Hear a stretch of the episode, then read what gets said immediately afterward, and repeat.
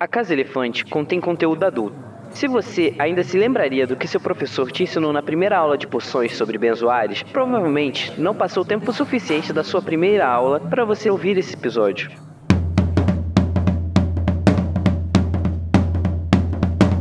Olá, sejam bem-vindos à Casa Elefante. Puxa uma cadeira, pede um café e vem discutir a obra de J.K. Rowling capítulo a capítulo com a gente. Hoje, o 21º capítulo de Harry Potter e o Enigma do Príncipe, a Sala Impenetrável.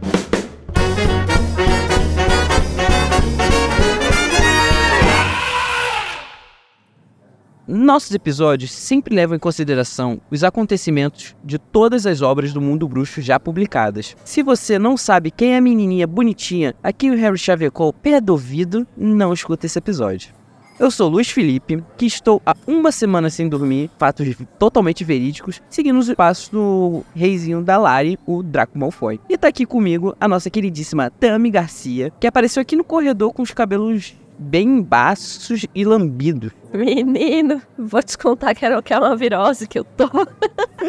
Não, é depressão. Ah, eu, eu, eu, tenho, eu tenho também. Momentos difíceis, Tami. Momentos duros para o trabalhador. Vamos escutar Fresno. E a gente também tá aqui com ele, que tá aparecendo na Casa Elefante pela primeira vez. O nosso querido Zé Lucas. Ficou dando voltas e voltas aqui na frente, mas não tava conseguindo visualizar a porta. Olha, coisa simples, cara. Você esqueceu? Cara, eu acho que eu tenho um problema com ponto de vista. Aí fica só assim, ó, dando círculos Achei e profundo. círculos e círculos. O Zé Lucas, que é nosso patrono. Sim. Sim, Zé está Lucas, aqui nosso nessa patrono. participação especialíssima conosco. Bem-vindo. Muito Espero obrigado. que você se divirta. Ah, eu tenho certeza que vou me divertir. Muito obrigado pelo convite. Estou bem contente e apreensivo e tenso e ansioso de estar aqui. Mas vai dar tudo certo. Não fique tenso, pode ficar ansioso, que eu fico também. Mas tenso não precisa. É só por causa do duelo. O resto tá tudo bem. É, é verdade. E hoje vamos falar sobre exames de aparatação, relacionamentos no fim, sala precisa, Crab Goyle e a poção polissuco e muitas outras trapalhadas dessa equipe muito doida.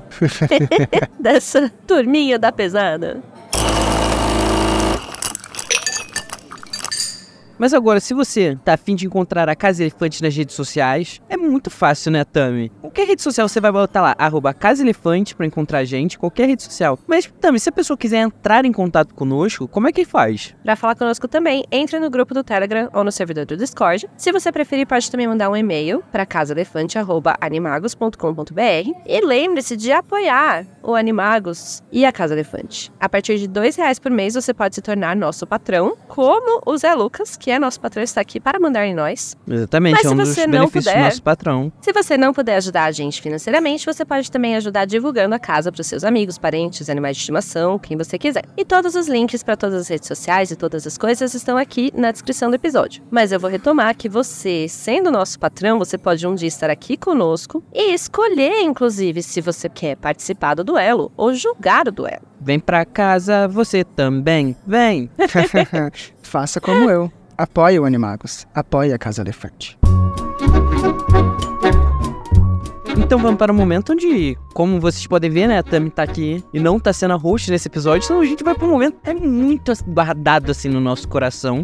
é o nosso duelo de resumos. No! No duelo de resumos, os participantes tentam, né, resumir em 30 segundos o capítulo da semana. E o vencedor vai ganhar o direito de trazer o tema para iniciar a discussão do nosso episódio. Como hoje a gente tá com o nosso patrão, nosso patrãozinho Zé Lucas de nada, nosso querido, eu vou dar para ele a oportunidade de escolher. Zé Lucas, você quer julgar o nosso resumo ou você quer tentar passar por essa, essa sensação única que é fazer o resumo em 30 segundos aqui com a gente? Sensação única, maravilhosa. Sim, é assim uma adrenalina muito gostosa. Eu quero ter essa adrenalina muito gostosa e participar dessa sensação única do duelo de resumos. E bora lá. Lacrou! Eu joguei o verde e colhi o maduro porque eu não queria fazer resumo. Talvez eu me arrependa, né? Vamos tirar um para o ímpar para decidir quem vai ter o direito de escolher quem começa o resumo. Se é Lucas, como você é nosso patrão, por motivos óbvios, eu vou falar, eu vou te dar a oportunidade de escolher entre par ou ímpar. Eu escolho ímpar. Deu par. Como vocês podem ver, deu o número 6 no nosso dado. Olha só. Ó, Zé Lucas, você teve muitos, muitos, muita escolha hoje, mas acabou que o universo tá deixando pra Tami a, a escolha de quem vai iniciar esse resumo. Ah, sem problemas. E aí, Tami, qual é a sua escolha? Quem vai resumir primeiro? Ah, eu não gosto de resumir, não. Zé Lucas, você pode iniciar, entendeu? Você já começa, sabe? Tira já esse peso de entrando você. De cabeça nessa experiência. Vai ser ótimo. Isso aí. Eu, eu, te, eu te apoio. Você me dá essa, essa oportunidade, né? Então, É, ela é muito. Tadinha, a Tami é muito, muito bom, boazinha, Eu sou muito bonzinha. Então, Zé Lucas, você vai tentar fazer o resumo de 30 segundos do capítulo A Sala Impenetrável em 3, 2, 1. o Harry, então, ele tá tentando encontrar uma forma de convencer o professor Slughorn a dar a memória pra ele, mas ele não consegue encontrar essa forma e ele tá lá penetrado no livro do príncipe tentando encontrar alguma informação que não tá lá. Aí ele descobre o feitiço Sectum Sempra e nesse meio tempo o Rony tá tentando fazer uma, um trabalho de defesa contra a arte das trevas e trarã, daí vai ter os exames de aparatação daqui a um tempo. Aí o Harry descobre pelo Dobby que o Draco tá na sala precisa e aí ele muda todo o Acabou, foco pra acabou, sala acabou, precisa. acabou, acabou. Meu senhor da glória, é muito diferente, é muito diferente. Porque quando você tá lá escutando o pessoal fazer o resumo, você fala, meu, mas não, mas falta 10 segundos ainda, dá tempo, vai. Nossa, como que a pessoa não chegou? Até você vir aqui, ó, sentar nessa cadeira. É, É sem- eu sempre assim, quando eu me sinto no, contro- no controle ali do resumo, cara, acaba, eu fico. é. né? Eu sempre, sempre acho assim. que não tem tempo que tem tempo e eu me perco no tempo. Aí eu fico toda É. bugada. Mas ok, chegou o momento. é. Mas então, Tamires, depois segurar na sua mão? Já que hoje você tá doentinha, eu tô preocupado com você. Socorro. Ainda é capaz de eu começar a tossir no meio dos meus 30 segundos. Mas vamos lá, vai ser melhor ainda. Igor, não corte os tossidas da Tami nesses 30 segundos, por favor. Tami Garcia, você vai tentar Oh. fazer um resumo de 30 segundos do capítulo A Sala Impenetrável em 3, 2, 1. Tá, é, o Harry e o Rony Hermione estão conversando e eles estão falando assim, ó, é, várias coisas e o exame, o Slughorn e a lembrança tem que fazer os rolês. E aí aparece o Dobby, o Dobby, o, o moço. E aí fala assim, tem o Draco fazendo várias fitas. Aí o Harry fala, nossa, ele tá fazendo várias fitas, eu vou ter que seguir ele. Aí ele vai seguir e aí ele vai lá tentar entrar na sala. Precisa, mas ele não consegue. Ele fica andando, andando e, e falando, eu quero ver o negócio, e ele não deixa. E aí ele fala, não, mas eu tenho que também conseguir a, a lembrança. E ele vai é, tentar e não consegue também, não, ele não consegue. Ele não tenta. E aí o Snape, Acabou, ah, acabou, acabou, acabou, acabou, Tami. Nossa, olha, vai ser, vai ser difícil porque assim, um, o Zé Lucas é nosso patrono. Brincadeira.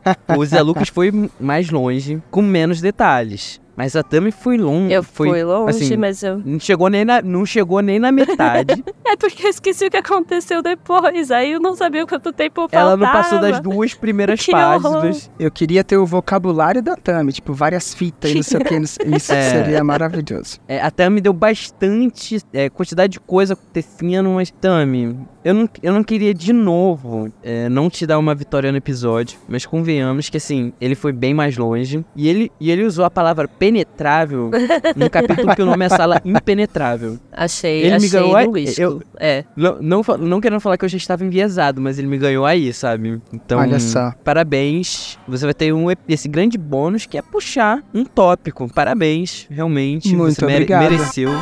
É sempre bom ganhar alguma coisa a primeira vez na vida mesmo, então tá tudo certo. Ai, adorei Né? que você usou um tipo de frase que seria eu, eu falaria. Adorei. Harry conversa com Rony e Hermione sobre o exame de aparatação, a lembrança de Slughorn e o relacionamento de Rony com Lila. Monstro e Dobby aparecem para informar Harry sobre Malfoy, fazendo Harry perceber que Draco tem usado a sala precisa para alguma coisa e deu a Crabbe Goyle a função de ficarem de vigias, usando a poção Polissuco. Harry, apesar dos esforços de Hermione em persuadi-lo a usar seu tempo para obter a lembrança de Slughorn, gasta mais tempo tentando entrar na sala precisa, sem sucesso. Snape, na aula, ensina pouco didaticamente sobre a diferença entre infere e fantasmas. Murta GM revela que ela tem conversado com um garoto, e Harry encontra com uma Tonks em estado deprimido. Especula se ela amava Sirius e por isso está nesse estado, por luto. Então, Zé, nosso ganhador do resumo, você vai ter, vai ter esse momento para puxar, né, iniciar nossas discussões desse capítulo pelo tópico que você quiser puxar. Então, fica à vontade. Agora é seu momento, brilhe. Eu queria começar a discussão desse capítulo ali bem pelo comecinho mesmo, na parte que fala que o Harry, ele tava se refugiando demais assim no, no livro do Príncipe Mestiço, né? Então, só pelo fato dele não ter conseguido pensar em uma forma, em uma maneira de conseguir convencer o professor Slughorn a liberar a memória para ele, né? Ele já ficou ali compenetrado, né, no livro, tentando encontrar alguma coisa. Então, eu achei interessante isso de ah, objetos que a gente tem na nossa vida e a gente encontra isso nos livros também que a gente usa para meio que fugir da realidade ou meio que, sabe, mergulhar ali de cabeça e tentar encontrar as coisas que nem sempre estão ali. É, o Harry, ele tá no momento onde ele é adolescente pra caramba, né? 16 anos. É aquele momento onde a gente começa a caminhar para aquela vida adulta. É um momento diferente porque a gente já não é mais aquela, aquele garotinho. A gente já é adolescente já há um tempo. E a gente tá caminhando aí pra daqui a dois anos ter 18 anos. Então então, assim, eu entendo muito essa, essa busca dele de refúgio sem falar que ele tá ali num momento que, tipo, Voldemort, simplesmente o Augusto das Trevas mais perigoso tá atrás dele. E ele vê que o Draco tá fazendo alguma coisa pro Voldemort. Então, ele, você fica ali naquela pira, naquele foco, e ele tá num ano onde ele tá muito contemplativo sobre as coisas. Tanto que a gente já viu ele pensando no, no, no Neville, no, na Luna. Então, eu entendo bastante ele nesse momento, porque eu, eu não tão novo, né? Mas eu ali pela minha fase, minha fase dos 18 anos, eu também fiquei bastante assim. Não é, não é totalmente o refúgio, mas é. As coisas estão acontecendo, eu tô entendendo o peso delas, eu tô entendendo o que tá acontecendo de verdade, eu tô sentindo aquilo acontecer. Sim, e eu sinto, eu sinto que esse refúgio também, ele tem muito a ver com o fato de tudo que ele tá falando, tudo que ele tá pensando, as pessoas não estão dando tanto crédito para ele, né? Então, o Ron e Hermione não, sei lá, tá, Harry, baixa a bola aí, não tá acontecendo nada, relaxa. Mas, né? Então, ali é, ele tá encontrando um, um amigo, né? Quase, sei lá, fazer uma, uma, uma, comparação com o diário de Tom Riddle, mas um pouquinho diferente, né? Uhum. É, porque com relação ao diário, o diário respondia, né? E a gente hoje sabe que tinha o Morcrux ali, então era uma resposta até mais mais chat GPT, assim, do que é, nesse caso. Mas de todo jeito, é como se ele estivesse interagindo com o príncipe, como se ele estivesse interagindo com a vida escolar dele, como se fosse um amigo. Então faz todo sentido para mim. Para mim também. Ele pega ali no livro como se fosse a fórmula dele para sobreviver aquele ano no colégio. Porque ele tem vivido a base desse livro. Aquele livro fez ele ser o melhor aluno numa matéria que ele não era bom. Esse, esse livro tá ensinando coisas para ele que ninguém mais poderia ensinar. Muita coisa acontecendo na vida dele ele encontrou alguma coisa onde ele possa focar, porque ele vê que na vida do Rony e da Hermione estão acontecendo outras coisas mais importantes que isso. A, a, a Hermione está muito mais focada em estudar e aprender a lidar com aquela questão do Rony. E o Rony tá namorando, tem o exame de aparatação, tem time de quadribol, então ele não é só buscar um refúgio, mas aquilo ele tem sido a, a chave dele, é o manual de sobrevivência dele para aquele ano. É, isso aí. Que eu, eu ainda sou um pouco adolescente, né, gente? Ainda sou um, um jovem garoto. Eu, eu, eu, eu, consigo muito me ver nessa posição dele, de verdade. E assim, a gente vê, né, que tá acontecendo tanta coisa na vida dos outros. Por exemplo, o Rony agora, eu achei muito engraçado, né? Ele tava falando sobre terminar com a Lila e, ele, e o Harry fala, só termina com ela logo. E do nada o Rony lança um negócio que, que, que calou o debauchering do Harry. Tipo, Harry, você achou não terminaram, vocês só se afastaram. Aí o Harry ficou só, é, é verdade. É engraçado, mas olha, olha, esse é o tipo de coisa que tá acontecendo na vida deles. Daqui pro Harry, isso é uma realidade muito distante. É verdade. Assim, eu jurava que o, que o estopim pro término ali do, do, do Ron e da Lila fosse, quando, posso estar enganado, mas eu acho que ela viu ele sob o efeito da poção mágica e ele falando o nome da, da Romilda. E eu achei que a partir dali já fosse acontecer um distanciamento, mas não aconteceu não. Isso é uma visão criada, sabe pelo quê, né? Hum. Se eu falar o Igor, vai, vai falar até mal. É verdade. É pelo filme. É verdade. Nossa, gente, mas. Nossa, eu tinha quase certeza que eu li algo assim. É muito estranho isso, né? A gente. Acontece bastante com a gente. Essa, essa sensação de tipo, ué, isso não era aqui? Era no filme? Isso nunca aconteceu? Como assim? É, é, é. acontece bastante. É que no filme eles condensam um pouco essa informação, né? No livro, ela. É, ele, o término com ela é um pouco como é o começo, que é uma coisa meio. Uhum. Não sei como vim parar aqui, eu tenho apenas seis anos. é ideia, assim. O, o Rony, ele tá ali hum, totalmente de passageiro. Totalmente. É, então, ela chega, ela fala que ela quer ficar com ele, ele tá naquele momento, ai, não sei o que, a Hermione tá brava, blá blá blá, então ele faz meio que pra fazer ciúme pra Hermione. Mas assim, né, ai gente, eu amo esse momento malhação, Hogwarts. É, aparentemente, depois de tudo, então, Rony e Hermione estão tipo bem, né? Sim, ela tá fazendo já tá, tá o trabalho lá pra falar, ele. Então com a sua amiguinha ali lá, vai lá falar pra ela que você me ama, vai. Né? Achei isso mó legal. Eu também achei isso mó legal. É, não, e essa, a Hermione vai fazendo trabalho pro Rony. Ela voltou, tá totalmente de boa, não tem mais passarinhos atacando o Rony. As, as coisas estão voltando ao eixo. Não, e que eles estão conseguindo desenvolver a maturidade pra lidar com esse é, assunto, né? sim, sim, sim. Que, assim, eles justamente a gente critica lá nos primeiros capítulos como eles estão lidando, porque eles são muito novos, e aí vai mostrando a forma como eles vão lidando, de forma. Como, como uma pessoa madura lidaria com isso? Vamos ver. E eles vão fazendo essa experimentação. Eu É. acho isso interessante também de, de, de assistir, sabe? É verdade. Uma pena que a gente veja só o resultado disso, né? Que, tipo, a, que nem a, a Hermione deve ter visitado ele várias vezes na aula hospitalar, mas a gente não, não teve essa visão, né? Do que, que aconteceu É. ali, do que eles conversaram e tudo mais. Mas isso me faz perguntar, Tami, será que isso afagou um monstro que tinha no peito da Hermione? Ah, essa história do monstro aí é do Harry Potter e eu acho, acho péssimo. Mas o- isso que, que o, o Zé Lucas falou é interessante, porque tem muita gente que não gosta, né, do casal Rony e Hermione, por causa de falta de desenvolvimento. Beijo, Lorena. E...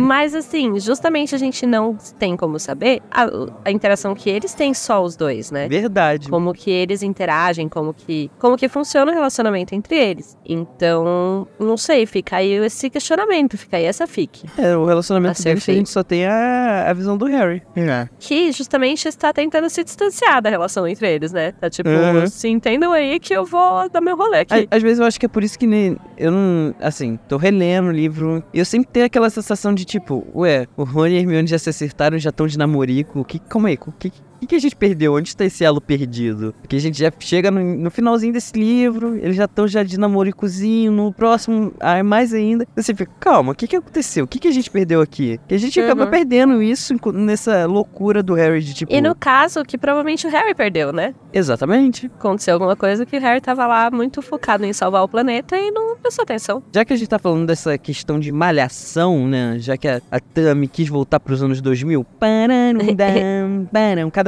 cadê o Chores? Como é que era? Era. Esqueci o nome do colégio, cara. Múltipla escolha. Isso, Múltipla então escolha, agora nossa. Hogwarts Escolha.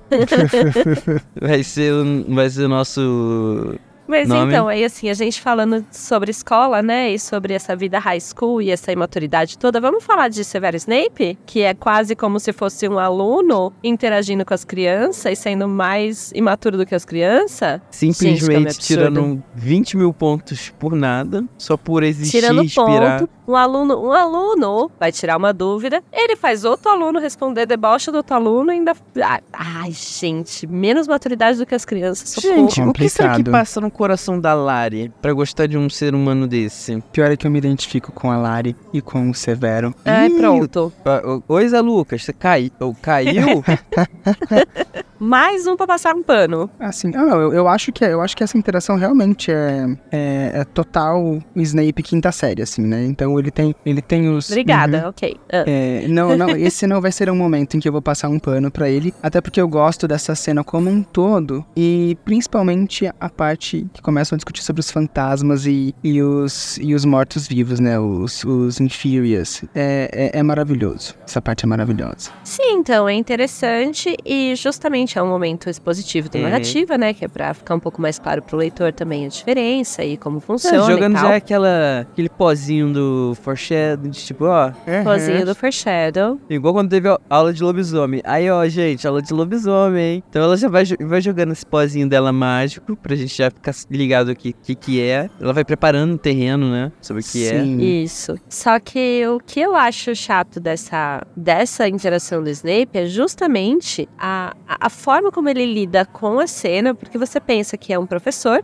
Uhum. então se tem um aluno tirando uma dúvida, você esclarece a dúvida, né? E, mas como ele lida com, com a resposta do Harry, assim, sabe? Você vai buscar dos alunos uma resposta que é pra que eles se ajudem, não é pra você humilhar o aluno Né. porque ele não sabe, sendo que ele é um aluno. Enfim. Sabemos que Snape não tem didática, sabemos, mas vou perder a chance de criticar? Jamais. Sabemos que ele, tem, ele não tem escrú- escrúpulos, sabemos também. Não questão de escrúpulos, a questão é de ele demonstrar um nível de maturidade pior do que o dos adolescentes que estão lá, sabe? Querendo mesmo fazer a ceninha, porque é ele que cria a ceninha toda ali, sabe? Ah, é o, é o jeitão dele teatral. O debochezinho, ele começa a desenvolver. E isso que eu acho muito. Ai, que preguiça que eu tenho desse homem. Mas assim, Enfim. esse momento tem uma coisa assim muito, muito importante, né? Será que isso- era um plano do Dumbledore dessa aula? De tipo, vamos ter que estudar os infere. Será que essa tem dedinho do Dumbledore, tipo, ó, Snape, vamos passar pra, esse- pra esses meninos, vamos passar pro Harry sobre os inferes, já que eu tô visitando aqui, eu vi que tem inferes na. Eu talvez tenha né, inferes aqui onde o, o Voldemort escondeu, o Horcrux. Começa já a Acho tentar um esse menino. forçação. Primeiro, porque no Dumbledore nem não pensou em tudo tanto assim. Segundo, porque quem faz a pergunta é o Simas, né? Uhum. Ele Eu que pergunta pro. Snape por causa do que ele leu no, no jornal. E É, é verdade. o Snape não tá nem muito afim de falar do assunto, porque eles vão falar, se não me engano, de ma- maldições imperdoáveis na aula, né? Desculpa, JK, tentei passar o pano pra ser errado. Então eu acho improvável. Mas sempre é possível desenvolver a teoria aí, Luiz. Qualquer um consegue desenvolver qualquer teoria hoje em dia. É só tentar. Lari, me ajuda aí, Lari. Tô esperando. A única coisa que faltou ali foi o Snape colocar referência, né? Porque ele já ele expôs de um jeito assim que, né, super acadêmico. Ah, ele é um cara muito inteligente, né? Quem não é inteligente que está errado no- na visão dele. Um ótimo professor, gente. E a gente aqui com um cara, uma pessoa, um cara que instrui a mente de jovens. Ele, ele trabalha na, na sala de aula? Não trabalha, mas ele tá instruindo jovens. Ele tá aqui pra provar que, gente, não, não, fa não sejam como o Snape. Pode falar já. não, não sejam como ele, sejam Façam bondosos. pedagogia e não sejam como Snape. E assim, já que a gente também, também já tá falando de gente amargurada, a gente descobre que tem mais uma pessoa amargurada andando pelos corredores de Hogwarts, que é nada mais, nada menos que a nossa loba apaixonada. é a nossa loba apaixonada que tá andando ainda tristonha por Hogwarts, procurando alguma coisa, porque ela fala que tá procurando no escritório do Dumbledore, mas claramente ela não tá procurando isso não. Claramente ela tá procurando ajuda. Exatamente, ela tá É. totalmente abatida, acabada, deprimida, triste, xoxa, capenga, diurética. Que? Diurética. Acho que tá bom de adjetivos já. Deu pra É. entender. Mas sim, ela tá muito, muito mal e eu achei irônico a forma como ela é apresentada, assim. Como se ela andasse naquele corredor normalmente. Ela devia estar tão apática que parece que ela tá andando num lugar normal, mas pelos motivos negativos, não porque ela tá confortável, né? Eu achei boa essa descrição. Talvez ela estivesse andando sem rumo, né? Sei lá. Ah, vou dar uma volta pra Meio, espairecer. meio essa sensação que dá. Não É. que ela não esteja acostumada andar em Hogwarts, mas assim, a forma como é descrita é como se ela tivesse sem rumo, sem muito foco. Eu, eu sei porque eu tô bem triste ou alguma coisa assim. Eu, eu sinto que você sente, Tonks. Dor é minha.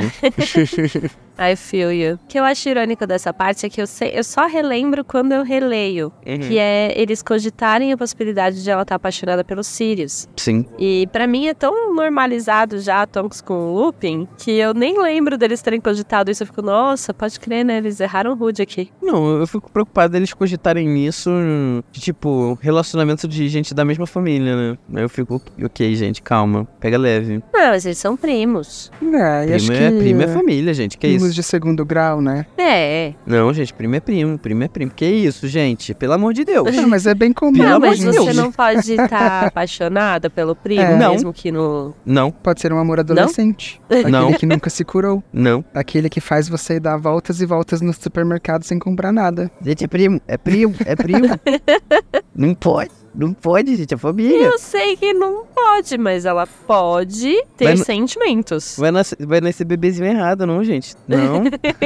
não, pelo amor de Deus. Olha o que vocês estão falando.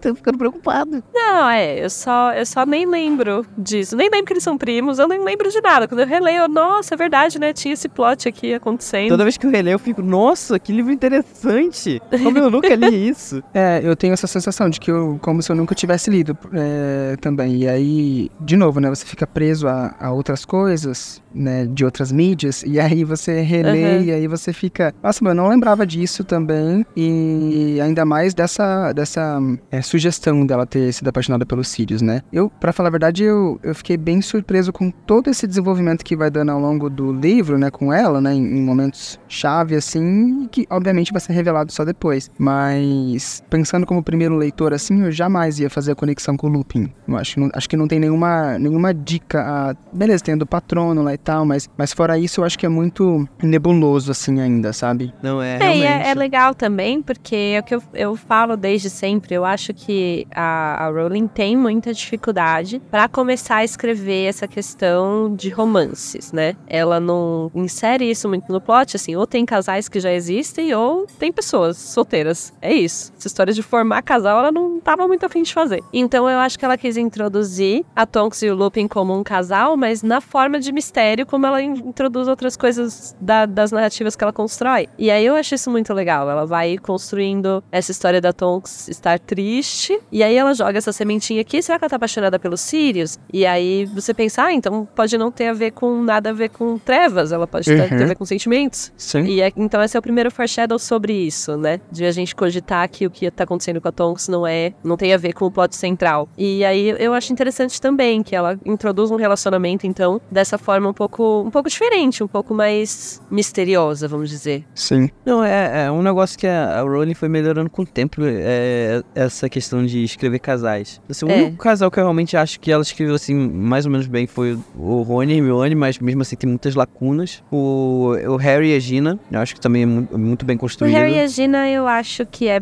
é bem é bem sinalizado, mas Uhum. eu acho um pouco ruim de construção mesmo. Essa coisa do monstro no peito do Harry me incomoda bastante. Tá, amigo. Esse recurso narrativo do monstro no peito, eu fiquei meio, "Ah, amiga, podia ser outra coisa. Mas a história deles é bem construída, só não gosto de como ela coloca o sentimento pro Harry, sabe? A gente já bateu esse papo, eu entendi a sua, sua visão sobre isso. É realmente complicado. Eu também não, não- jamais eu imaginaria a Tonks com o Lupin, ainda mais que tem uma diferença aí de idade legal entre os dois. É, que é o, é o que faz o Lupin tá rejeitando ela agora, né, nesse momento da narrativa. Ó, a- é, vale lembrar, né? A Tonks se formou ali com 17, 18 anos e o Harry, quando entrou em Hogwarts, tinha 11, né? Então ali, uma diferença dela pro Harry é, tipo, 6 anos, 5 anos. O Lupin era amigo do pai do Harry, e a diferença do Harry pra Tonks é de 5, 6 anos. Então já fica um negócio meio estranho. Eu não sei se eu entendi essa matemática aí, mas eu sei que a diferença é grande, então eu É. vou contestar. Nada contra casais aí que tem essa diferença grande de idade, nada contra. Michel Temer, Marcela, tudo certo,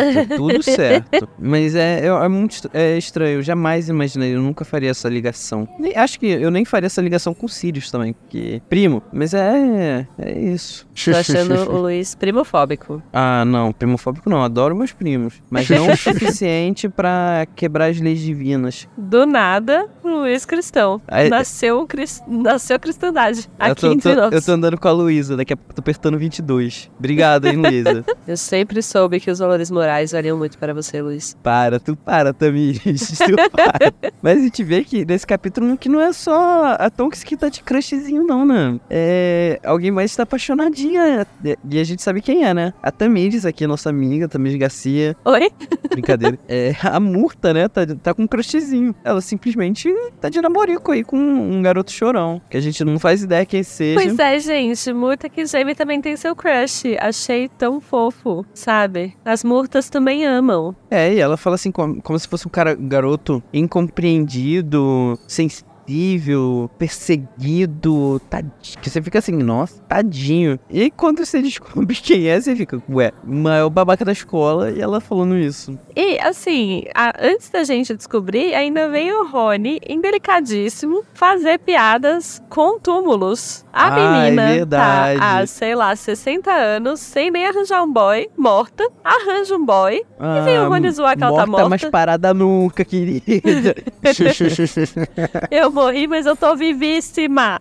Ah, eu achei indelicado. Eu acho que o Rony podia valorizar que Muta está ativa na mortandade. Ah, em vários sentidos, na verdade, né? Ela tem todo esse direito, né? Poxa. Claro. Exato. Direito O ao corpo amor. dela, as regras dela. Exato. Ou a alma, não sei. O corpo não tem, né? Complicado, complicado. Mas é interessante que também é um foreshadow, né? Essa parte, Sim. então, da Murta falar desse boy que tá chorando. Uhum. Fica aí. Entra, inclusive, um pouco nessa parte que, se a gente juntar as peças, né, sabendo já o final, que é, é tudo envolvendo o que o Draco tá fazendo de fato. Será que eles tiveram alguma interação, né? Além dela, dela ver ele chorando? Porque, meu, é, sa- sabendo, assim, ou, ou prevendo que é uma pessoa desagradável, como será que ele talvez conquistou ela, né? O que, que ele falou pra ela? Que tipo de Ah, interação? parece que dá a entender ali. Eu, eu não lembro, porque a gente precisa chegar na leitura lá e eu não cheguei ainda nessa parte da releitura. Mas na, no, no, no momento do Sectum Sempra, ele tá no banheiro conversando com a Murta. Uhum. Parece que eles estão ao longo do ano sendo amigos, trocando confidências. Mas eu não me lembro. Nesse, nesse momento da, que eles estão ali no banheiro, né?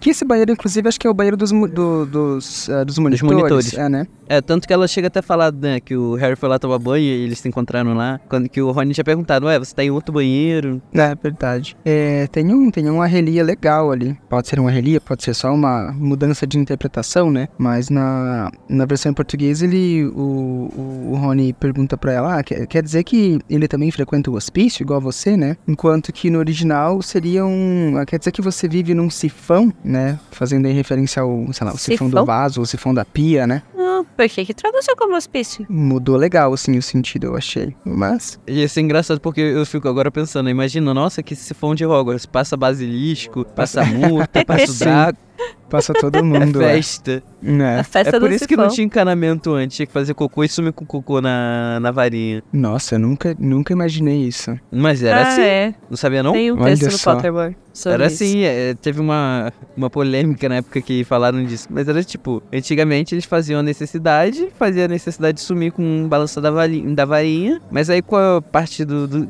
dos trostes irem tendo, né, o desenvolvimento tecnológico, eles acabaram adotando também um sistema de encanamento. Essa história do texto, sobre as necessidades e tal, parece que é, uma, é um texto irônico mesmo. E a Rowling, ela, assim, começou a ficar muito, muito cheia. Como que eu vou falar isso em português? Não vou falar a palavra em inglês, eu juro. Sobrecarregada. Sobrecarregada. Porque as pessoas começaram a que- questionar absolutamente tudo, né? Ah, mas como que os bruxos faziam isso? Como que fazia aquilo? Aí uma das questões era essa. Como que eles cagavam antes de ter encanamento? O encanamento foi inventado depois de não sei quanto tempo, blá, blá. E ela escreveu esse texto meio que ironicamente, meio que como uma resposta, assim. Ah, eles cagavam pela rua e limpavam com magia. E era uma... Foi uma resposta irônica esse texto. Mas é interessante porque vira canon, né? Então é meio que Uhum, isso agora. uhum. Eles cagavam pela rua. Faz total sentido. Pior de tudo é que faz total sentido. Ah, nem faz, não. Mas eu acho, eu acho engraçada essa resposta que ela fez. Eu acho que é tipo, me deixa em paz, eu não sei como eles cagavam, não pensei em tudo. Me deixa. É, é tipo, gente, por que eu vou ficar pensando como eles cagaram? Pelo amor de Deus. ah, mas é... têm pro- você, é, isso é culpa de gente igual o Junior Code. É de gente igual o Junior Code que faz ela ter que fazer coisa assim. E fica lá, poxa, mas aí ela podia ter dado mais detalhes. Mas ah, ah, mas é que a construção de mundo. Aí, Júnior, o Codezinho, olha o que você tem feito com a mamacita. Olha isso. Ah, é só a gente pensar em... em- é, é, a gente pensar em si mesmo como, assim, como, como animais e como que os animais fazem na natureza. Então deve ser parecido. Sim. Sim, mas eles deviam ter, né, alguma uma casinha de banho, sei lá. A questão é que ela, né, o povo pergunta como se ela tivesse errado, feito, meu Sim. Deus, tem um gap de informação. Ah, então tem um gap de informação, toma esse texto aqui, sabe? é o tipo de resposta que ela dá muito, que é. Ela quer ser irônica e, tipo, gente, para de encher a porra do meu saco, porra. Sim. Tá aqui uma resposta pra vocês ficarem contentes e, se- e foda-se. Foi meio isso. Enfim, só queria contar essa historinha sobre esse texto. Mas eh, vamos voltar, né, lá na, na conversa, né, do Rony, Hermione e Harry. A gente tava comentando, né, a Hermione, ela tava, enfim, ajudando o, o Rony a fazer um, um, trabalho, coisa que está rara nesse livro. Quando ela tá, enfim, fazendo um trabalho pra ele, o que que acontece? Chega um monstro e Dobby e faz o, o Rony jogar a tinta dele, pá, por cima do trabalho. E depois é até dito, né, que eles aspiram a tinta com a varinha, que eu achei brilhante. Era um negócio que eu queria muito no meu ensino médio. Quando de- derrubava leak paper nas coisas e, porra, seria Derrubava ótimo. cola. Caneta Bic estourava. que Nossa, estourava. ganha can- quando estourava a caneta, assim. Bem, já aconteceu isso comigo em prova, depois eu tive que fazer a prova toda de novo. Uma merda, Nossa. uma merda. Mas e aí, chega um momento que a gente vai ter os informes matinais do Draco, né? O Dobby e o monstro falando o que aconteceu, o que o Draco tem feito, e a gente descobre que o, o, o Dobby não tá dormindo, ele tá marcando juntinho no Draco de não dormir. Ele ainda é falado isso com na frente da Hermione, e o Harry já fica, não, não, Hermione, eu não mandei ele fazer isso. E com isso, eles enfim trazem pro Harry a informação que fez ele matar a charada. A resposta que ele esperava, que é o Draco some do mapa do maroto, que ele tá na sala precisa. E a sala precisa é mágica e ela some. E aí a gente chegou a discutir já como funciona a magia da sala precisa, né? Mas fica aí então essa razoavelmente resposta, na minha opinião, que é se a sala é pra esconder uma pessoa, ela não vai aparecer no mapa, mesmo que os marotos soubessem é, que ela existia. Eu concordo com isso. Eu acho que ela tem esse nome, né? De, tem, tem a, aquela. Tem uma. Acho que um momento no, em Ordem da Fênix que eles tratam dela como uma sala que vai e vem também, né? Então, Sim, sim. pra mim faz muito sentido ela não aparecer ali no, no, no mapa. Eu fico curioso pra saber o que que aparece no mapa no lugar, né? Se é só um- uma grande, sei lá, um vazio ou uma, uma outra sala que. Uma, ou só um paredão, né? Provavelmente só uma é, que parede deve ter fechada. vários pedaços do mapa que são vários nadas, né? Porque Sim. Parede e não tem nada. Então faz sentido não ter nada lá. É.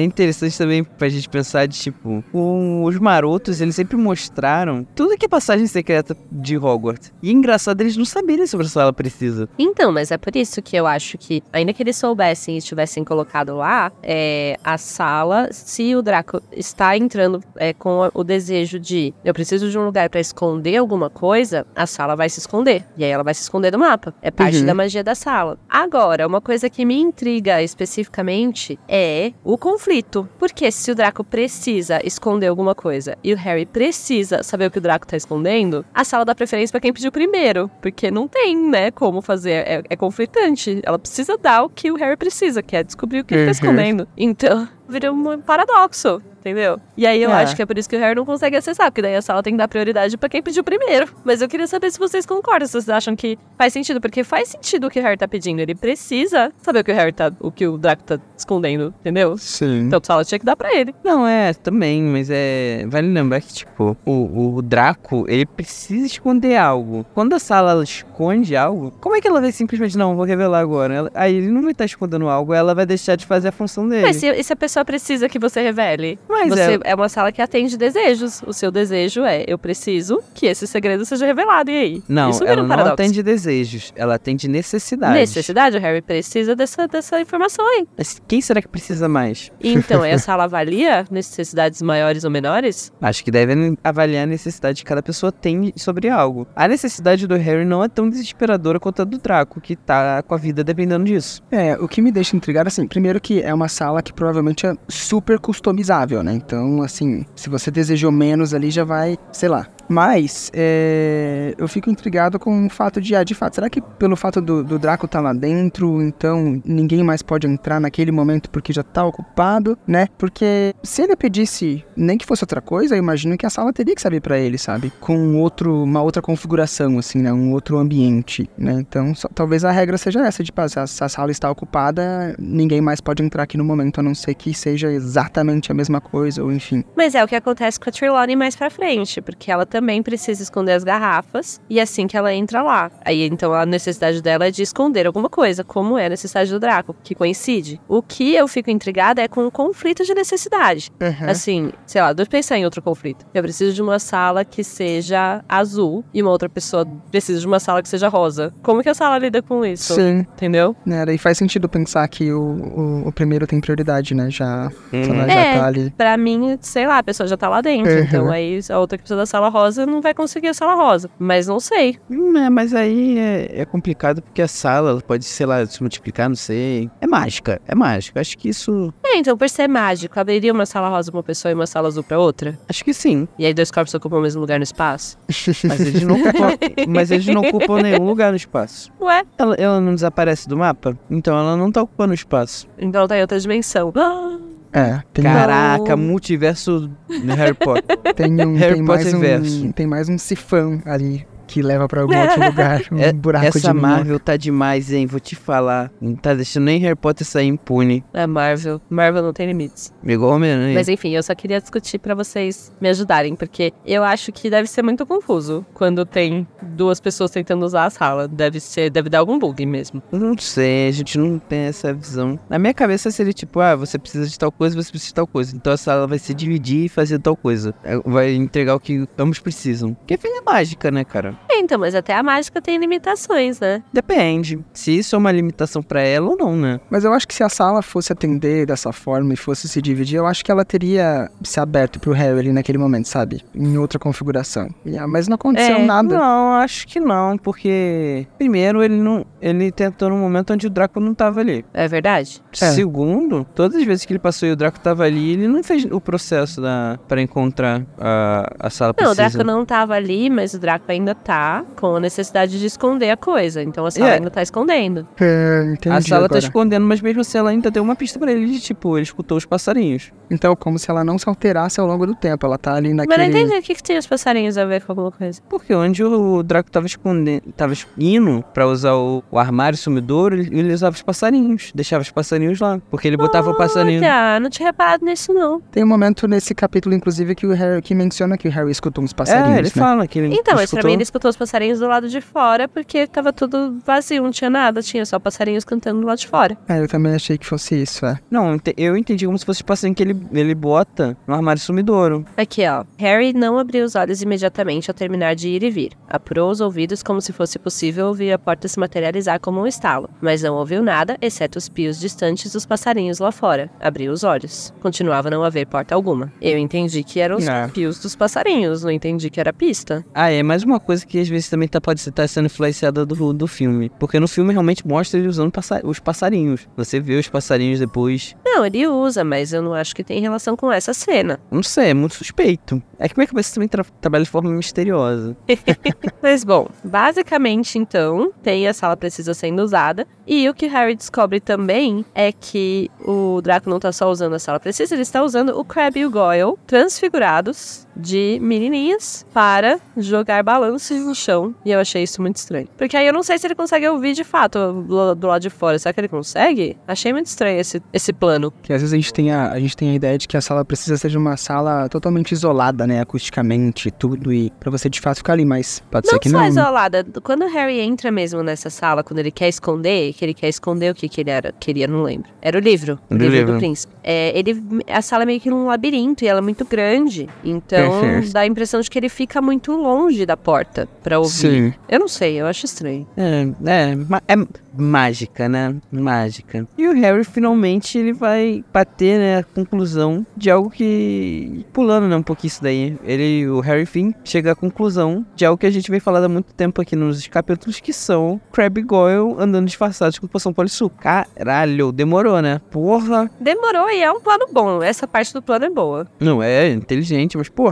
conhecendo o Draco, caralho, os duas meninas sempre iam andar com ele. Magicamente, as meninas da Sonserina ficaram tão desastradas de deixar as coisas cair no chão. Hum, Ah, sim, mas aí eu, eu, a- eu acho que essa parte justamente despistou pra todo mundo. Eu nunca suspeitaria que era o Crabbe e o Goyle. Eu acho que foi, foi bem pensado. Foi, foi muito bem ah, eu pensado. não sei, eu sou muito. Eu sou muito desconfiado. Eu andando na rua, fico olhando pra trás pra ver se eu não tô sendo seguido. Imagina isso daí. Ah, mas quando você leu a primeira vez, você deduziu que era o Crabbe e o Goyle? Então, Tam, eu fiquei imaginando. Como isso daí era algo que era novo pra mim, já que não tem nos filmes, eu fiquei imaginando de tipo, por que caralho o Draco ele tá andando com duas pessoas em vez de Crabbe Goyle? E a gente, e assim, eu, eu já sabia que ele tava escondendo alguma coisa, porque meu primeiro contato foi com os filmes, então eu sabia o que ia acontecer. Então eu já sabia que ele tava escondendo alguma coisa. E com isso eu fiquei, cara, só tem uma solução pra ele tá sempre sendo. se- Pra ele sempre tá andando com, com duas meninas. E eu li o livro todo em uma semana, duas semanas. Então ainda Uhum. tava tudo muito fresco do início do livro. Aí eu fiquei, porra, poção polissuco, quarto ano.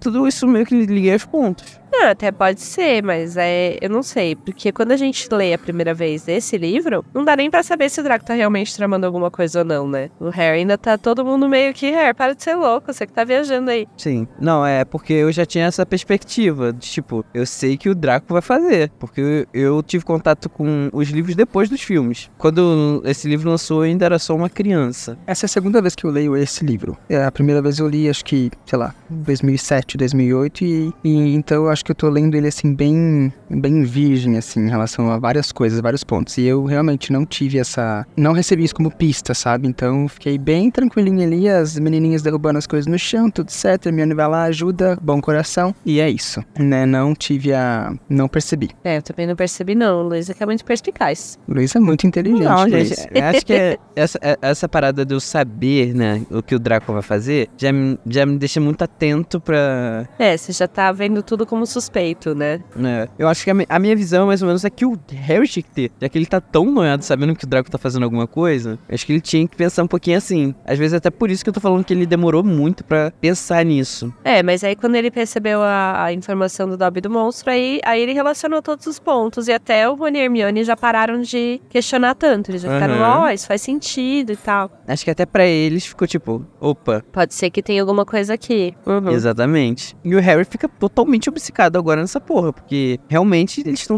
ele tá escondendo alguma coisa. E ele vai tentar, vai tentar, ele vai pensar de tudo pra tentar entrar nessa porra dessa sala. E chega a beirar o nível de psicopatia, né? ele se esconder e ir lá pra corredor. Isso vai fazer ele perder aula, hum, assim, chegar atrasado na aula do Snape, que tipo, não é qualquer pessoa, ele vai chegar atrasado na aula do Snape. Pois é, chega a chutar a parede Chega a chutar a parede. e nada acontece feijoada, né? É que, por que que ele não consegue descobrir ainda? Porque ainda não tá acabando o livro, né? Obviamente é no final do ano que ele vai conseguir. Mas, é, eu acho interessante que ele perde muito tempo com isso e a Hermione continua falando pra ele que ele tem que tentar recuperar a memória do Slughorn. E aí tem um ponto também de lembrar que a Hermione coloca uma coisa que a gente tá há muito tempo e que é óbvia, né? Mas que a Hermione coloca pra dar aquela luz narrativa, que é Harry. Não adianta você tentar achar nenhum feitiço, nem nada assim, que isso o Dumbledore faria com facilidade. Tem que ser você e ver o que, que você consegue tirar do professor. E ele fala que ele tá tentando, tadinho. Ele fala, eu te- tô tentando, mas ele não tá. No, ele, ele estragou a primeira tentativa e aí não tá conseguindo mais que o professor goste dele. Então fica com um pouco de dó será, do Harry, né? daí ele quer procrastinar um problema querendo arrumar outro, né? Colocaram toda a energia em outra coisa que, que não vai dar em nada no momento, né? Gente, é. Acho que chega a ser engraçado o Harry. O nível de tapado às vezes que ele é, né? O que, que ele espera, né? Mas pelo menos tem alguém como a Hermione tentando conscientizar ele de como conseguir essa memória. E a Hermione é muito Uhum. perspicaz, né? Que ela fica comentando pro Harry, de, tipo. Olha, Harry, o Dumbledore já falou que não adianta veritas sério, não adianta nada. É, você tem que usar o seu, sua lábia, né? Seu carioquês pra tirar essa informação pra gente. É, ele quis tentar imitar o Voldemort, né, quando era adolescente, e ele conseguiu. Tra... Nossa, é, tirou do Slogan todas as piores memórias que talvez ele tenha tido, e obviamente que ele vai ter Uhum. trancado o professor. Ele não vai conseguir assim, ele tem que ser ele, né? Não, ele ter. Cara, eu acho que até se ele tivesse sido mais honesto, se ele tivesse entregado a informação tipo, eu sou o eleito, sabe? É que é o que ele faz no final, né? É, se ele tivesse realmente entregado os pontos, cara, ele teria levado, mesmo sem, sem nada, ele teria levado. Toda hora estão falando de sorte, boa sorte, poção, não sei o que, e não tá dando, né? É. Se liga, hein, Harris. E nesse capítulo a gente começa. A gente já tá naquele climinha de notícias, né, notícias do mundo bruxo, algo que vai se tornar muito frequente no próximo livro do Rony, com o radinho dele. A gente já tá tendo sempre notícias do profeta. E hoje a gente vai ficar sabendo que o Mundungo foi preso tentando se passar por um infere. Tanto que vai gerar até depois a pergunta lá do Simas, do Snape, que a gente já comentou. Aí a gente já vai vendo um pouco da de quem é o Mundungo. E a gente já vai vendo, né, que o Mundungo não é um ser humano muito confiável. Tanto que no próximo livro ele vai gerar a morte, né, do olho tonto. Ah, se vocês não sabem, a Casa Elefante possui spoilers, tá? A gente deu alerta de spoiler. Mas eu acho engraçado o Mundungo, tipo, tentando fazer a morta. ele devia estar fazendo alguma coisa Nossa, errada. sim. Ele Aí, vai fazer a repente, ele egípcia de fecha os olhos e verdade, fala, né? Não, não, eu sou, eu tô morto. Essa cena deve ser muito boa. Uhum. Ai, gente, imagina um spin-off do mundo só das trapalhadas dele. E, eu não sei vocês. eu, eu, vou, eu vou me expor agora para pro nosso público. Gente, a minha visão do mundo pela leitura, ele tem a cara, ele tem um corpo, ele, ele é o Didi Mocó. Nossa, Vocês também agora, né? Vão ficar com essa, com essa imagem na cabeça, né? vou ficar com essa Seria, imagem mas faz agora. muito sentido. Ele, tem- ele, ele é o Didi Mocó. Gente, eu- toda vez que eu leio, eu, eu já deveria ter falado isso antes, né? Mas achei que era bobeira. Mas agora bateu, ma bateu o martelo. É. Ele é o Didi Mocó, eu leio ele, eu vejo o Renato Aragão. Não tem como. E não é o Didi do, do- da época de vocês, não, lá dos, dos Trapalhões, que eu não conheci Trapalhões, né? Eu já sou do, da turma do Didi. Então é esse Ah. Didi, já é o Didi mais velho, já é o Didi. Mais velho. É o Didi que pegava extintor de incêndio. Todo episódio, no, no final, ele pegava extintor de incêndio e saía jogando extintor de incêndio de todo mundo. É esse Didi que eu tenho, que ficava lá o, o diretor. Não, acho que faz sentido. Acho que dá.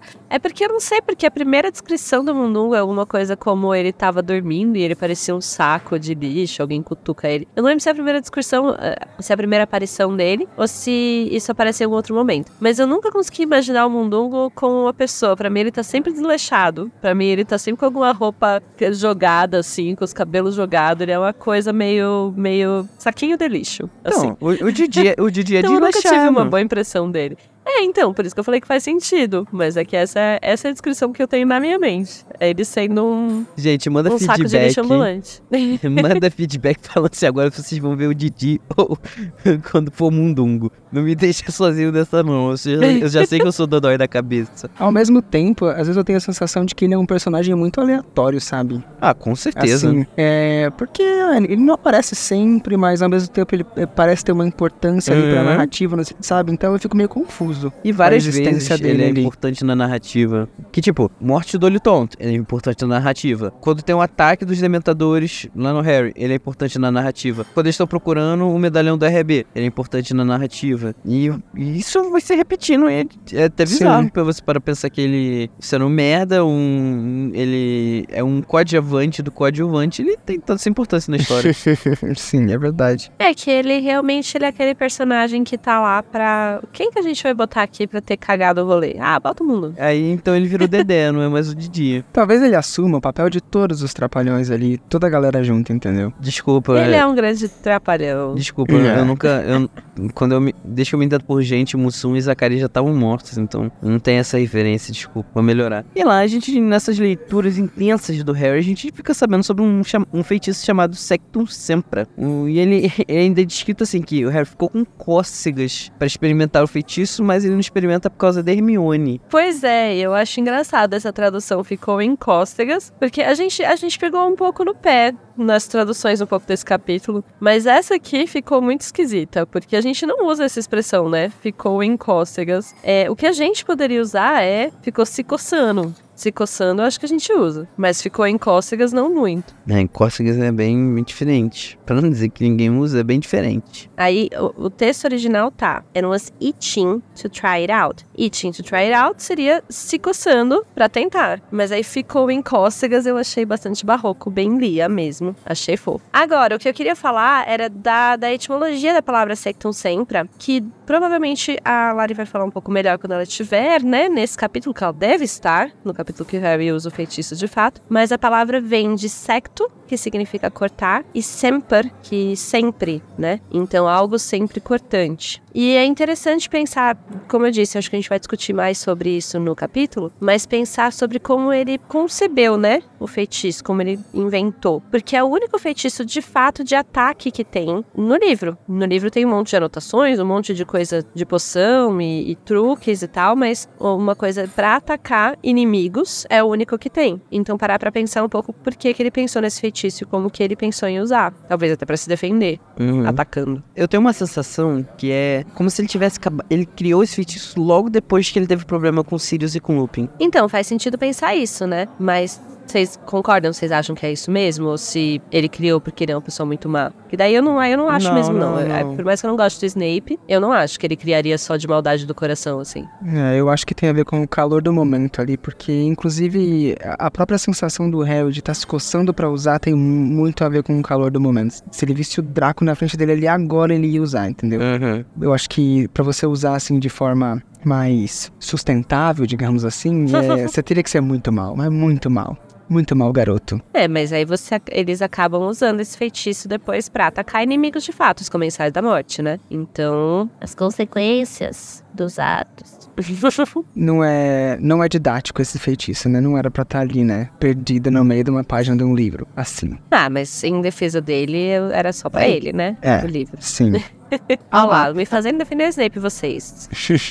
o Larry vai amar. É, mas assim, eu acho mais que foi calor do momento. Eu não consigo ver o, o Snape nessa, nessa crueldade de fazer um feitiço tão. Não, mas criar um feitiço, você não cria no calor do momento. Ele deve, pra mim, tá criando pra se defender. E aí sim, numa situação que seja no calor do momento, mas. Tami, Voldemort, que é o Voldemort, criou o Horcrux no calor do momento. Por que o, o, o, Snape não cria nenhum feitiço no calor do momento? Qual que ele criou no calor do momento? Harry. Tanto que ele nem sabia que ele criou o Harry. Ele não criou no calor do momento, ele morreu.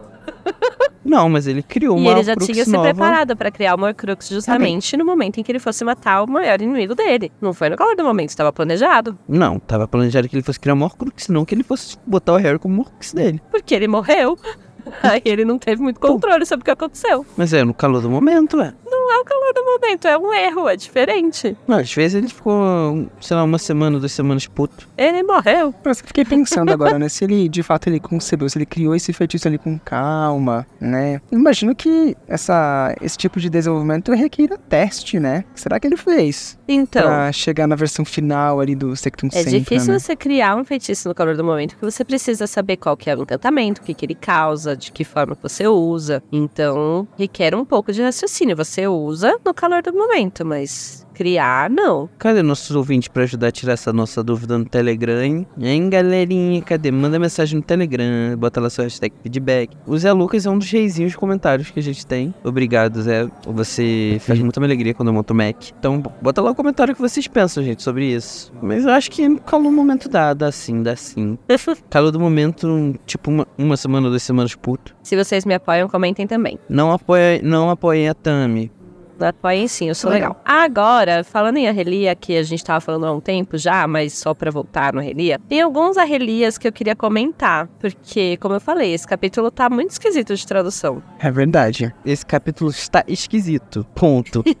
Não, o capítulo tá assim, tá ok, mas, ó, aquela hora que falam do Crab e do Goyle, falam que o Crab ou o Goyle estavam travestidos de garotas de 11 anos. Eita, meu Primeiramente, Deus, que escolha ruim não de palavras. deixem que o Twitter ouça esse episódio. E no original tá Crab and Goyle pretending to be 11-year-old girls. Então, pretending é fingindo. Precisava cancelar a obra, Lia? Teve um, uma relia que eu achei, assim, barroco, que eu queria trazer também, porque eu aprendi uma palavra nova com Lia. O Snape, falando sobre as redações que os alunos fizeram, diz: Espero, em seu benefício, que estejam melhores do que o churrilho que tive que ler sobre resistência à maldição impérios. Eu achei tão bonita a palavra churrilho. Alguém conhece, Churrilho. gente? Vocês Nunca já tinha ouviram? escutado. Eu falar. pensaria num churrilho recheado com um doce de leite, assim. Eu pensei a mesma coisa. envolto em canela e açúcar. Maravilhoso. Então, no original, a frase é: I hope for your sakes they are better than the tribe I had to endure on resisting the Imperious curse. The tribe I had to endure deve ser alguma coisa do tipo. eh, t- tribe é meio tripa, né? As, Uhum. as tripas, as coisas ruins que eu tive que aguentar lendo. E aí ela traduziu pra churrilho, que significa que são palavras com, é, em- empilhadas como se jorrassem. Achei essa palavra muito bonita. Eu vou adaptar, vou tatuar na minha, Caralho, na minha palavras empilhadas como se churras. Caralho, puta que Então pariu, fica aí chorrilho pra vocês, barroquíssimo. Se vocês quiserem usar numa tese, vai ficar bonito. Caralho, ali é com certeza procura essa porra no dicionário. Impossível. Impu- impossível alguém conhecer essa palavra de verdade. E uma relíquia que apareceu duas vezes, que foi o Brainwave. Eu peguei um exemplo que foi do- logo do comecinho do capítulo, que Nothing in the nature of a brainwave occurred. Então, não ocorreu nada na natureza, né, parecido com uma tempestade cerebral. Então, ela traduziu como se fosse brainstorm para tempestade cerebral. E brainwave é meio que fluxo mental, né, é meio que ondas. Então, as duas vezes parece que ficou uma tradução literal de tempestade de brainstorm, tempestade cerebral, e nenhuma das vezes é isso no original. Então, assim, qual é? Eu, eu ando lendo outras coisas assim também, é, principalmente literatura bem contemporânea em que, né, churrinho não aparece mais, ou melindroso, ou outras palavras, né? Ah, Então, melindroso não é tão, conf- tão, tão barroco assim, não. Que isso, Zé? Não. Ah, mas aqui, aqui, na, aqui na Terra Vermelha a gente não usa isso, não. Na Terra Vermelha? É. Você está no- na China? Não, estou na. Você está na Paraná. União Soviética? Ah, bem longe da Terra Vermelha. Na- eu tive uma dificuldade, assim, em algumas palavras que eu não estava mais acostumado a ouvir, entendeu? Então eu achei bem, bem barroco mesmo. Barroco. Bom que combina com a Terra Vermelha, né? É, combina mesmo. Construir uma casa em estilo barroco. É aquelas casinhas que tem de beira de estrada. Eu não, não sei se vocês já viajaram pro Nordeste. Eu já fui de carro, mas você vai passando na, na estrada, tem um monte de casinha assim de barro. Uhum. É, é, todas essas casas, é, como é que era a palavra? Barroquilha. É, não, mas eu não sei se vocês já, já, já viajaram pra, pra cá, né? Sei lá. É, eu moro no norte do Paraná, né? Então aqui a gente tem uma terra vermelha que, nossa, Eu, o máximo fui ali pra Ponta Grossa. Ponta Grossa, ah, não. Lá, lá não tem, não é tão vermelha, não. Mas que bonito. Não, é bonito, é muito bonito, mas, é, mas suja muito, sabe? Pô, Ah, nossa, você usar uma calça branca, assim, um tênis branco, esquece. Nossa, ainda bem que a minha paleta não me permite usar calça branca ou tênis branco. eu não sou uma pessoa estilosa o suficiente pra usar roupas brancas. né, Ah, não a gosto, não. Tamiris, a Tamiris, é, a Tamiris é muito estilosa. A Tamiris, ela tá se reduzindo. Não, não vou deixar. não, a gente, Tam- mas roupa branca tem toda uma vibes que, que eu não tenho, não. A minha vibes é, é meio gótica, suave e caiçara, assim. Gótica suave Caissara. Ah, eu ando, eu ando usando também tons de tons de é, cinza e verde escuro. Ah, eu tô usando Hum. tons de preto. Bem militar. Desde, desde o ensino médio. É, então, o gótica suave significa todas as roupas são pretas, até que se prove o contrário. Ah, tá tudo Ó, certo. abri o Instagram da Tami, em dois segundos eu achei ela de casaco o quê? Branco. Mas casaco branco é diferente. E ela tava no álbum do Linkin Park, Meteora. Casaco branco, tudo bem, mas roupa branca, calça branca, sapato branco, acho, acho estilo, que eu não tenho. Não, quem usa tênis branco eu acho estilo. Porra, pra manter o tênis é luta. É, não é fácil, não. Mas vamos pegar, né, agora que a gente tá nesse throwback. Eu vou pedir pra vocês buscarem na mente de vocês um momento ruim, um momento assim que deixa vocês em estômago embrulhado ou um monstro no peito de vocês finalmente sentir aquele shake, shake, shake, shake it off. Quero que vocês eh, gritem junto comigo. Assim, porque tem que ser do coração, né? Então, Avada Chita! Ah.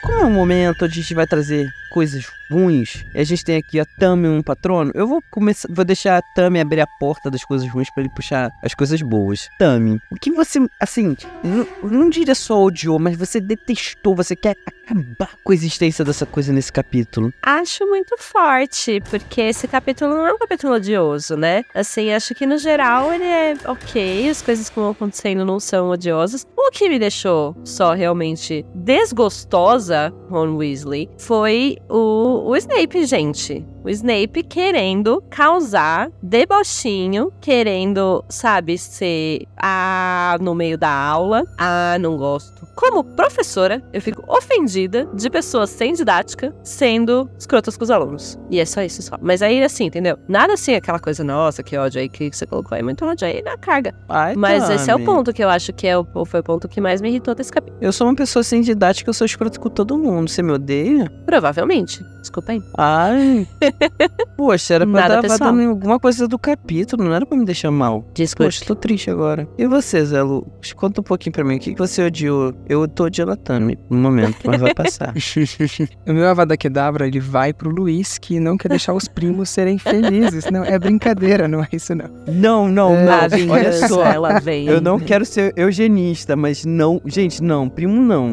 Sangue com sangue não dá certo. Não, mas falando sério agora, o momento que eu não gostei, assim, é, talvez não tenha tanto a ver com o capítulo em si, mas também com a história como um todo, é, meu, essa lavagem cerebral que eles fazem na cabeça desses elfos, cara. Tipo, é, o Dobby ficou lá, nossa, tão pilhado na tarefa que não dormiu e... E ele tá e feliz eu- por isso. Sim, e, meu, terapia já pros elfos domésticos que olha, e pra mim também. Tá vendo? Enquanto a Hermione tá buscando liberdade pra eles, primeiro ela tinha que botar eles na terapia, né? Inicialmente, Pra, em terapia, vez dela buscar exato. liberdade pra eles e eles sim buscarem a própria liberdade. Realmente. Caralho, você transcendeu o Zé e eu não poderia concordar mais. Não, mas essa forma como descreve os elfos, eu acho muito triste mesmo. Ai, e ele contando com orgulho, né? Eu fiquei uma semana sem dormir. Uhum. Dobby, dorme, pelo amor de Deus. É, Veste a camisa da firma, entendeu? Não, eles têm. Eles são a personificação. A gente falou bastante disso, né, em, em outros momentos, mas. Sim, A, sim. pers- é, a personificação desse processo de servidão e de como de como ele seria se a pessoa não tivesse nenhum tipo de questão de, de, de resistência, né? E é, é complicado. o meu avada vai pra um momento muito único desse capítulo que é a Murta. E mas no meu avada não vai pra Murta.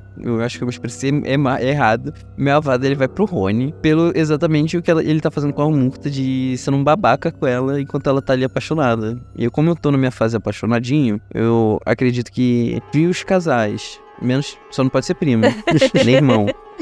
Então, acho que todo mundo concorda que irmão não pode. Ah, não sei, né? Vocês estão aí que, ah, primo, primo, primo, ah, não sei. Eu só tô dizendo que a Tonks pode estar apaixonada pelo primo. Não tô Ai, dizendo pra eles terem ai. filhos que podem ter problemas Sai, genéticos. Tamiz, vamos, vamos limpar. Cadê o meu incenso pra gente limpar o ambiente? Tá bom. Tá bom. Olha o que você tá falando de primo apaixonado de primo. Calma aí, Tamires, calma aí. Não, Tá gente. bom. Não, gente, amor, é- ele tem que ser. Mas, tem que ser livre, mas nem tema, tanto. Nem tanto. Exato, mas eu acho errado o Rony zoar com a Murta apaixonada. Ai, tadinha. Ela tá vivendo um momento da vida dela depois de 60 anos. Sabe? Tadinha. Deixa os mortos amarem. Mas tá, gente, eu, vou, eu, vou- eu trouxe aqui um negocinho pra gente, um chocolatezinho, vou partir, dá pra cada um, pra dar aquela limpada no nosso corpo, né? Já que a gente tirou esse, essas coisas que estavam incomodando a gente, pra poder fazer naquele momento mágico, especial, onde a gente vem, grita, puxa aquela memória maravilhosa, a gente lembra daquele momento que dá até aquele paz de espírito no corpo e grita com a sua varinha em punhos. Expector Patronum!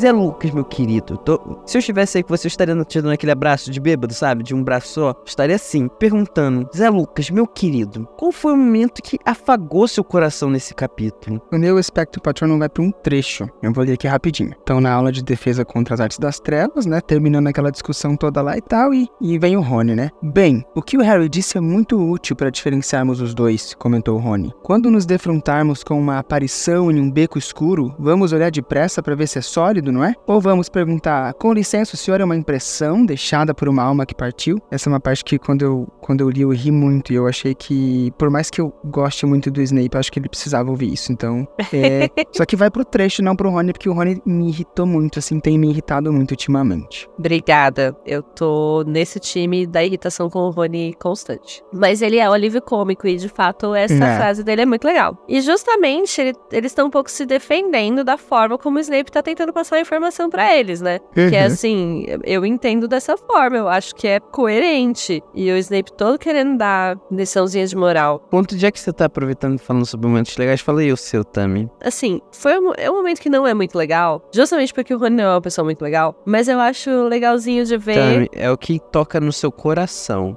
Então, mas eu acho gostosinha a cena de ele falando dali lá e eles, é, ele interagindo de novo com a Hermione, eles falando um pouco mais maduramente sobre isso, assim. Eu gosto dessa cena, eu acho que do capítulo foi a que me deixou mais com um quentinho no coração. Eu achei que foi o momento que me fez feliz, já que é o momento espectro patrono. Mas é, é um capítulo que ele não tem muitos altos e baixos, né? Ele tá, ele tá numa constante, assim. Então esse é o momento que me chama atenção por ser bonitinho. É legal voltar, ver essas coisas voltando ao eixo, deles amadurecendo e aprendendo a lidar de novo um com o outro. É, é legal. E até que gera aquele momento onde o, o, o Rony e o Harry ficam, tipo, o Harry fica pro Rony, pô, você não terminou, por que você não termina com ela se você não quer namorar mais ela? Aí o Rony fica, tipo, ah, pra você é fácil demais. Você achou, vocês só, fala, só deixaram de se falar. Sim, eu acho fofinho. E você, Luiz, qual o momento que você gostou desse capítulo? Eu poderia falar muitas coisas nesse capítulo como patrono, mas aí tem um momento muito importante que eu acho que a gente até deixou um pouco de lado nesse capítulo, que é o monstro servindo ao Harry.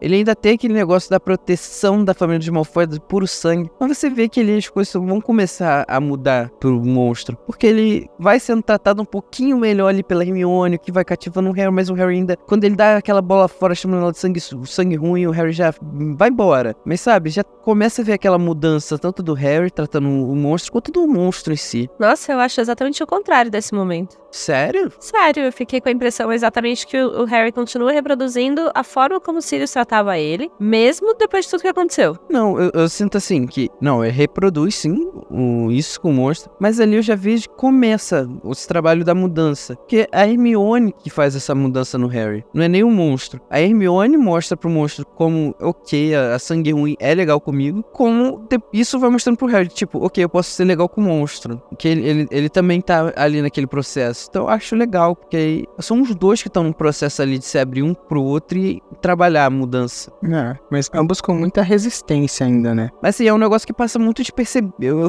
eu, né, sinto que passa muito despercebido no capítulo. É interessante, é que eu li de outra forma. Eu ainda acho que eles estão reproduzindo. Ele tá reproduzindo os preconceitos que a família que ele servia ainda tem. E o Harry tá reproduzindo o comportamento dos Sirius. A Ivana é que tá tentando fazer o meio de campo. Ela tá. Gente, não sejam assim. Essa questão da Hermione sendo aquele meio de campo que tá começando o processo de mudança nos dois, entendeu? Hum, sim, é uma leitura interessante. É, eu não prestei atenção nessa, com, com, esse ponto de vista, achei interessante mesmo. Eu acho que eu li mais com, com uma sensação meio, meio cômica, assim, sabe? Que ah, eles tinham aparatado ali, eles estavam brigando e tal, e eu acabei lendo aquele trecho todo dando risada, digamos assim, né? Pela, pelas atitudes tanto do Dobby tanto quanto do monstro, né? É, sim, é, é interessante ler, ler assim. Toda vez que eu tento ler sobre essa mudança, toda essa construção de, do monstro, eu busco, eu busco ler assim, de tipo, ok, é nas pequenas coisas que a gente vai abrindo e, fazer, e trabalhando a mudança. Muito é. bonito, achei uma boa,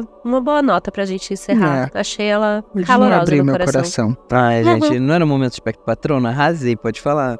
Arrasou. Ah, gente, mas então, a gente vai poder, enfim, zarpar, pegar nosso barquinho, meter pé, sentar riba no burrinho e partir pro próximo capítulo. O capítulo 22, depois do enterro. Tchau, tchau! Tchau!